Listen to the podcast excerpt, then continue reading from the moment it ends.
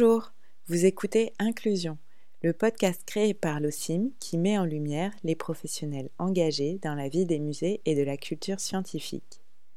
Dans ce troisième épisode, nous rencontrons Mathias Schebel, directeur de la compagnie Zumbo, et Julie Nidio, qui travaille à l'écomusée Creusot-Monceau, musée de l'homme et de l'industrie. À deux voix, ils partagent une aventure partenariale et humaine initiée en 2015 avec le spectacle Traçage. S'en est suivie une exposition en trois volets sur les flux migratoires. Il s'agissait d'explorer les mémoires des migrants d'hier et d'aujourd'hui, des migrants arrivés sur ce territoire, et de leur donner une perspective historique. Pour cela, ils ont travaillé en association avec la Baraque TV qui a collecté les témoignages. Le propos de Julie et Mathias a été enregistré en 2017 lors de rencontres professionnelles organisées par l'OCIM sur le thème Médiation et estime de soi.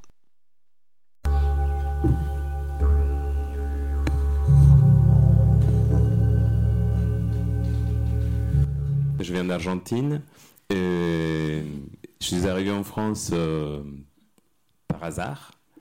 Et, le hasard a fait pas mal des choses dans ma vie. En fait, c'est quelque chose qui a toujours arrivé dans ma vie. Et, hum, le hasard a fait que depuis euh, ma jeunesse, été confronté au fait d'être étranger. Et j'ai pris goût à cette instance où on se retrouve dans une culture qui n'est pas la sienne. Et, et, dans ces mouvements des plaques tectoniques où on va embrasser la culture de l'autre. Et hum, en étant comédien, artiste, j'ai appris à y prendre goût, comme je disais, mais aussi à me ressourcer avec ça. Et le hasard a fait que je me retrouve en France, et finalement j'ai fini par construire et bâtir ma vie ici en France. Et le hasard a fait que j'arrive au Creusot euh, en 2014, et, et c'est en arrivant dans cette ville incroyable, je ne sais pas si vous connaissez la ville du Creusot, et je vous invite à faire un petit tour, c'est juste 1h15 de Paris. Et nous, latino-américains, on arrive et on se sent à la maison parce qu'on arrive à la, ville la plus latino-américaine qu'on n'avait jamais vue en France. Et hum, cela s'explique sûrement pour plusieurs choses. Et déjà parce que c'est une ville euh, qui s'est construite autour de l'industrie, donc pas autour d'un seigneur féodal, ou comme c'était le cas des villes qu'on avait déjà visitées en France. Aussi parce qu'elle s'est construite euh, euh, avec l'arrivée des, migrants de partout, parce qu'il a eu besoin de beaucoup de main-d'œuvre. Donc, du coup, il y a énormément de communautés différentes, de pays différents qui se sont installés. Et tout ça, on le ressent en arrivant. Et donc, déjà, on était interpellés en arrivant dans cette ville. Euh, on va prendre une petite bière euh, à la fête foraine, c'était l'été, mois d'août. Tout de suite, on s'est fait interpeller par un groupe de jeunes qui nous dit Vous venez d'où avec cet accent? On explique ah, Mais qu'est-ce que vous venez faire au Creusot Donc, déjà, deuxième impact Ah oui, les gens, ils ont juste une envie de se barrer. Et, on ne comprenait pas pourquoi. C'était un groupe de jeunes de 15-16 ans. Bon, c'était des adolescents, donc euh, voilà, ça pouvait répondre à ça aussi. Partir loin, se construire loin pour revenir. En tout cas, deuxième chose qui nous interpelle.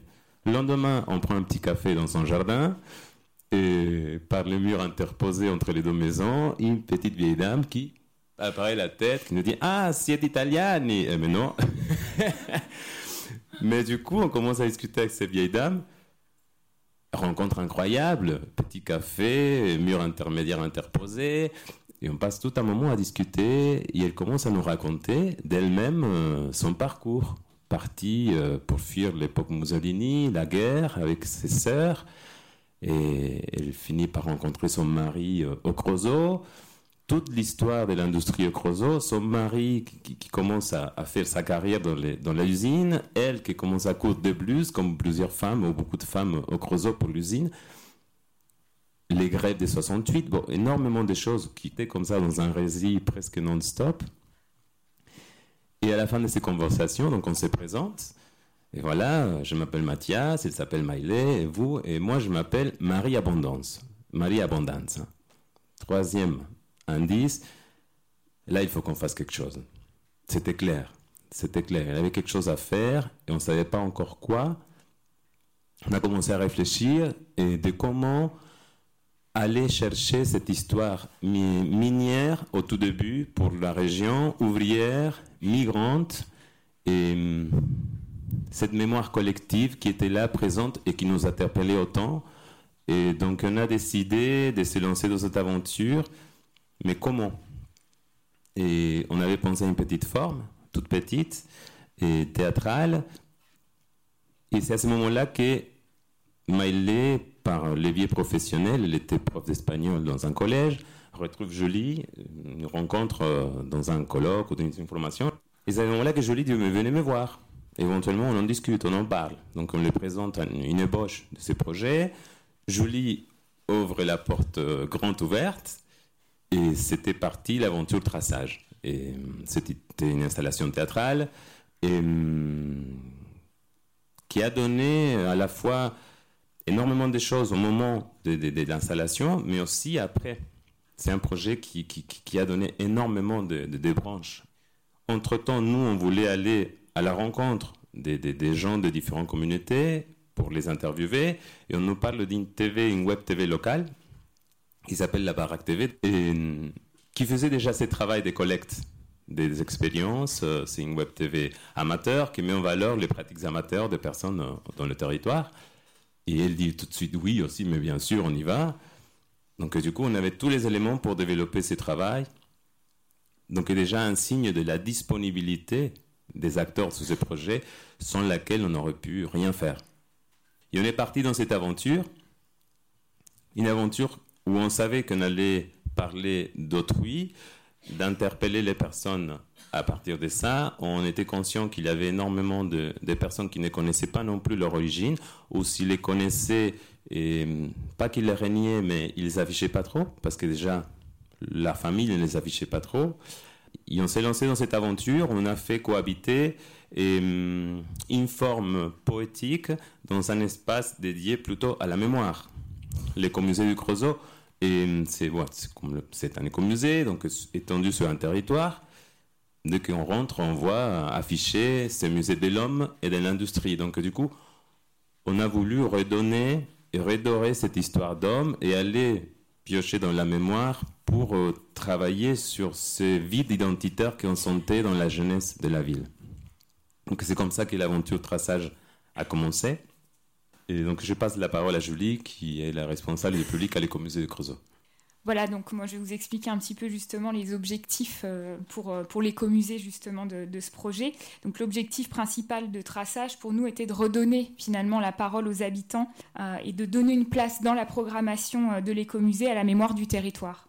Hein, donc ce projet a véritablement permis de valoriser et de mettre à l'honneur des histoires de vie, l'intimité de personnes venues s'installer au Creusot pour diverses raisons, hein, comme l'a expliqué Mathias. Euh, et tout ça au milieu d'objets euh, qui étaient donc sortis des réserves de l'écomusée, d'archives photographiques de l'écomusée et d'extraits vidéo. Donc finalement, l'histoire de ces personnes mélangée à l'histoire locale, enfin tout ça ne faisait qu'un. Donc pour nous, la démarche consistait vraiment à collecter et présenter ces témoignages du passé pour les inscrire finalement dans une réflexion sur l'actualité. Alors au départ, ce projet ne devait être, entre guillemets, euh, qu'un événement, euh, une animation un, dimanche euh, pour tout public. Et puis finalement, de par la qualité du projet, on a décidé d'étendre toute la semaine, toute la semaine de, demander à Mathias de faire des représentations pour les scolaires. Donc nous avons reçu environ 400 scolaires des collèges et lycées de la communauté urbaine Creusot-Monceau. Suite à ça, un dossier pédagogique a été réalisé justement avec Mathias euh, pour faire des propositions d'activités à faire en classe après la venue au musée euh, et, donc à, traçage. Et donc, par ce biais-là, il s'agissait de faire réfléchir les élèves sur leur propre expérience du milieu local en leur proposant par la suite euh, de partir finalement sur les traces de leurs aïeux en collectant des témoignages finalement un petit peu à la manière de la compagnie Zumbo et donc avec la Baraque TV mais avec leurs moyens, c'est-à-dire leur, smartphone. Alors ils avaient la possibilité soit de faire ça, soit de, s'ils n'avaient pas forcément envie de faire un interview, euh, de choisir un objet auquel ils tenaient beaucoup euh, et qu'ils prendraient avec eux, euh, voilà, s'ils devaient partir à l'étranger. Donc ça devait être soit un objet représentant leur propre identité personnelle, soit, soit un objet qui s'appuyait sur la mémoire familiale. Donc finalement, tous ces objets et interviews euh, renvoyaient à des souvenirs, des sensibilités, des fragments de vie euh, qui ont été par la suite présentés sous la forme euh, d'un petit film diapo qui a été justement réalisé par Anne Malé. et donc ça permettait d'associer voilà, des émotions, des vécus qui font finalement l'objet d'une mémoire individuelle, mais qui, une, fois exposée dans le musée, fait partie de la mémoire collective et vivante moi, je pense que le, vécu et l'histoire de chacun, finalement, participent aussi euh, de, l'estime qu'on a de soi, savoir d'où nous venons, quelles sont nos origines, euh, sont des éléments voilà, qui participent à la construction d'une personnalité, d'une identité et finalement le, sentiment d'appartenance euh, à des groupes sociaux. en fait, le travail été de demander aux élèves au préalable de se, questionner d'où suis-je originaire, pourquoi suis-je au Creusot, de quelles traces je suis habité de quoi est faite mon expérience personnelle et familiale, euh, de quoi est faite celle justement des autres élèves, et donc quel objet représente mon identité familiale. Donc ça a vraiment permis aux élèves de s'interroger finalement sur leur propre histoire, mais aussi sur l'histoire de leur ville et l'image qu'ils en avaient, qui est parfois effectivement euh, pas toujours très positive, comme l'expliquait euh, Mathias tout à l'heure avec sa rencontre avec les adolescents. Et finalement, tout ce travail-là, a fait également l'objet, a été valorisé à travers une, petite exposition temporaire dans le musée qui a duré quatre mois. Et alors, le succès finalement de, traçage et des actions de médiation là, que, je viens de citer rapidement, la valeur des témoignages, etc., la valeur de tout ce travail, on trouvait finalement frustrant que ce soit si ponctuel, hein, seulement sur une semaine. Donc finalement, la direction de l'écomusée a souhaité pérenniser euh, ce format euh, pour aborder cette thématique de façon continue dans l'exposition permanente euh, avec une présentation pluriannuelle dans l'ancienne salle des portraits pour conserver l'esprit de la salle tout en la transformant en chambre d'écho euh, de la population du territoire. Donc c'est ce qui a donné naissance à l'exposition euh, intitulée Murmure, une chambre noire en fait dans l'exposition permanente qui était dans l'esprit de, traçage, hein, dans laquelle le visiteur vit une expérience audiovisuelle une escale très différente finalement du reste de notre expo permanente. Et donc elle a été euh, pensée par la compagnie euh, Zumbo en trois volets. Un premier volet euh, consacré à l'immigration au XXe siècle, un deuxième volet consacré à l'immigration du 21e siècle avec des témoignages de migrants arrivés très récemment sur le territoire. Et le troisième volet qui sera inauguré donc pour les Journées du patrimoine 2018 sera finalement une synthèse de, ces deux premiers volets avec le regard euh, d'anciens migrants sur la migration actuelle et le regard des scientifiques et politiques euh, sur ces questions-là. Donc véritablement, par le biais de cette exposition, c'était une manière pour nous de mettre en avant euh, ces témoignages de vie dans l'exposition permanente, d'officialiser, entre guillemets, le fait qu'ils font véritablement partie de l'histoire du territoire. Finalement, c'est assez symbolique hein, voilà, d'être présent comme ça dans le parcours d'expo du musée de leur territoire. D'autant plus que, pour la petite histoire, le musée en fait est situé dans l'ancienne résidence patronale euh, des Schneider qui ont employé pendant plus d'un siècle au Creusot une grande partie de la population locale euh, dans leurs usines euh, métallurgiques et sidérurgiques. Donc toute une partie de notre expo permanente est consacrée justement à la dynastie Schneider. Donc là, c'était important pour l'écomusée finalement de redonner la parole aux habitants, à la classe ouvrière, un petit peu pour contrebalancer ce discours. Euh, et, puis d'autant plus que c'est une thématique qui fait vraiment partie de l'histoire de notre territoire, puisque dès l'arrivée euh, euh, des Schneider, donc en, 1836 au Creusot, dès leur arrivée, ils ont fait appel à une main-d'œuvre étrangère pour aller travailler dans ces usines. Ça n'a fait que s'accroître hein, au, fil des décennies, donc c'est vraiment, ça fait partie de l'histoire du territoire. Donc pour refaire euh, rapidement le lien euh, entre ce projet traçage et toute l'amplification qu'il y a eu à côté et l'émission de l'écomusée, ben, je, vais vous citer justement euh, Georges-Henri Rivière hein, qui disait que déjà un écomusée n'est pas un musée comme les autres. Un écomusée est un instrument qu'un pouvoir et une population conçoivent, fabriquent et exploitent ensemble. Ce pouvoir avec les experts, les facilités, les ressources qu'il fournit cette population selon ses aspirations, ses savoirs, ses facultés d'approche, un miroir où cette population se regarde pour s'y reconnaître, où elle recherche l'explication du territoire auquel elle est attachée, jointe à celle des populations qui l'ont précédée dans la discontinuité ou la continuité des générations. Un miroir que cette population tend à ses hôtes pour s'en faire mieux comprendre dans le respect de son travail, de son comportement et de son intimité. Et je trouvais finalement que ces mots de, Georges-Henri Rivière résonnaient véritablement avec le projet traçage et, notamment dans la manière dont il a été construit et présenté euh, au musée. Euh, donc ce projet nous a vraiment permis de revenir finalement à un des fondamentaux des écomusées, c'est-à-dire la dimension participative, hein, en travaillant euh, véritablement avec les habitants et les associations locales, hein, en leur donnant la parole. Et donc la conservation du patrimoine immatériel fait véritablement partie des missions d'un écomusée afin de sauvegarder finalement la mémoire collective hein, qui permet de mieux, de mieux se comprendre et, de mieux évoluer. Alors je terminerai justement un petit peu euh, sur ma vision des choses, euh, sur la question de l'estime de soi dans mon métier et dans, ce projet-là.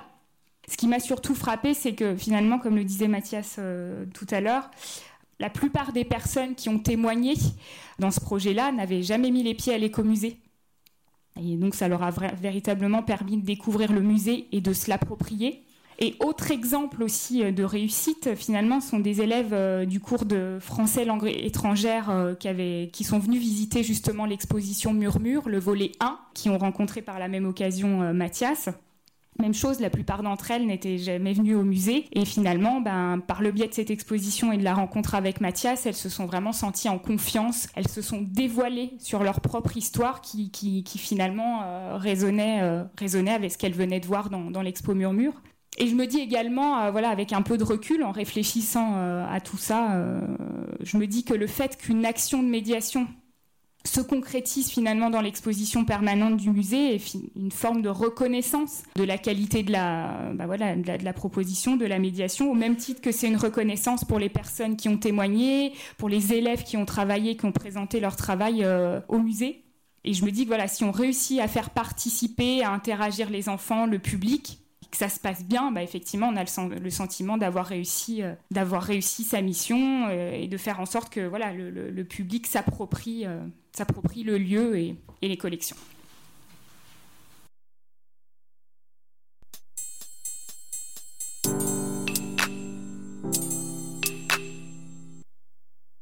Merci infiniment à Julie Nidio et Mathias Chebel d'avoir partagé ce beau projet artistique, culturel et sociétal. Julie est à présent responsable des expositions et de la régie des collections à l'écomusée Creusot-Monceau. Retrouvez leurs témoignages et l'ensemble des épisodes publiés sur la plateforme en ligne à l'écoute des savoirs à l'adresse suivante podcast au. Vous verrez des ressources complémentaires faisant écho à l'aventure Traçage. Vous pouvez également vous abonner à ce podcast sur Apple Podcast et Spotify pour être notifié des nouveaux épisodes publiés un mardi sur deux. À bientôt!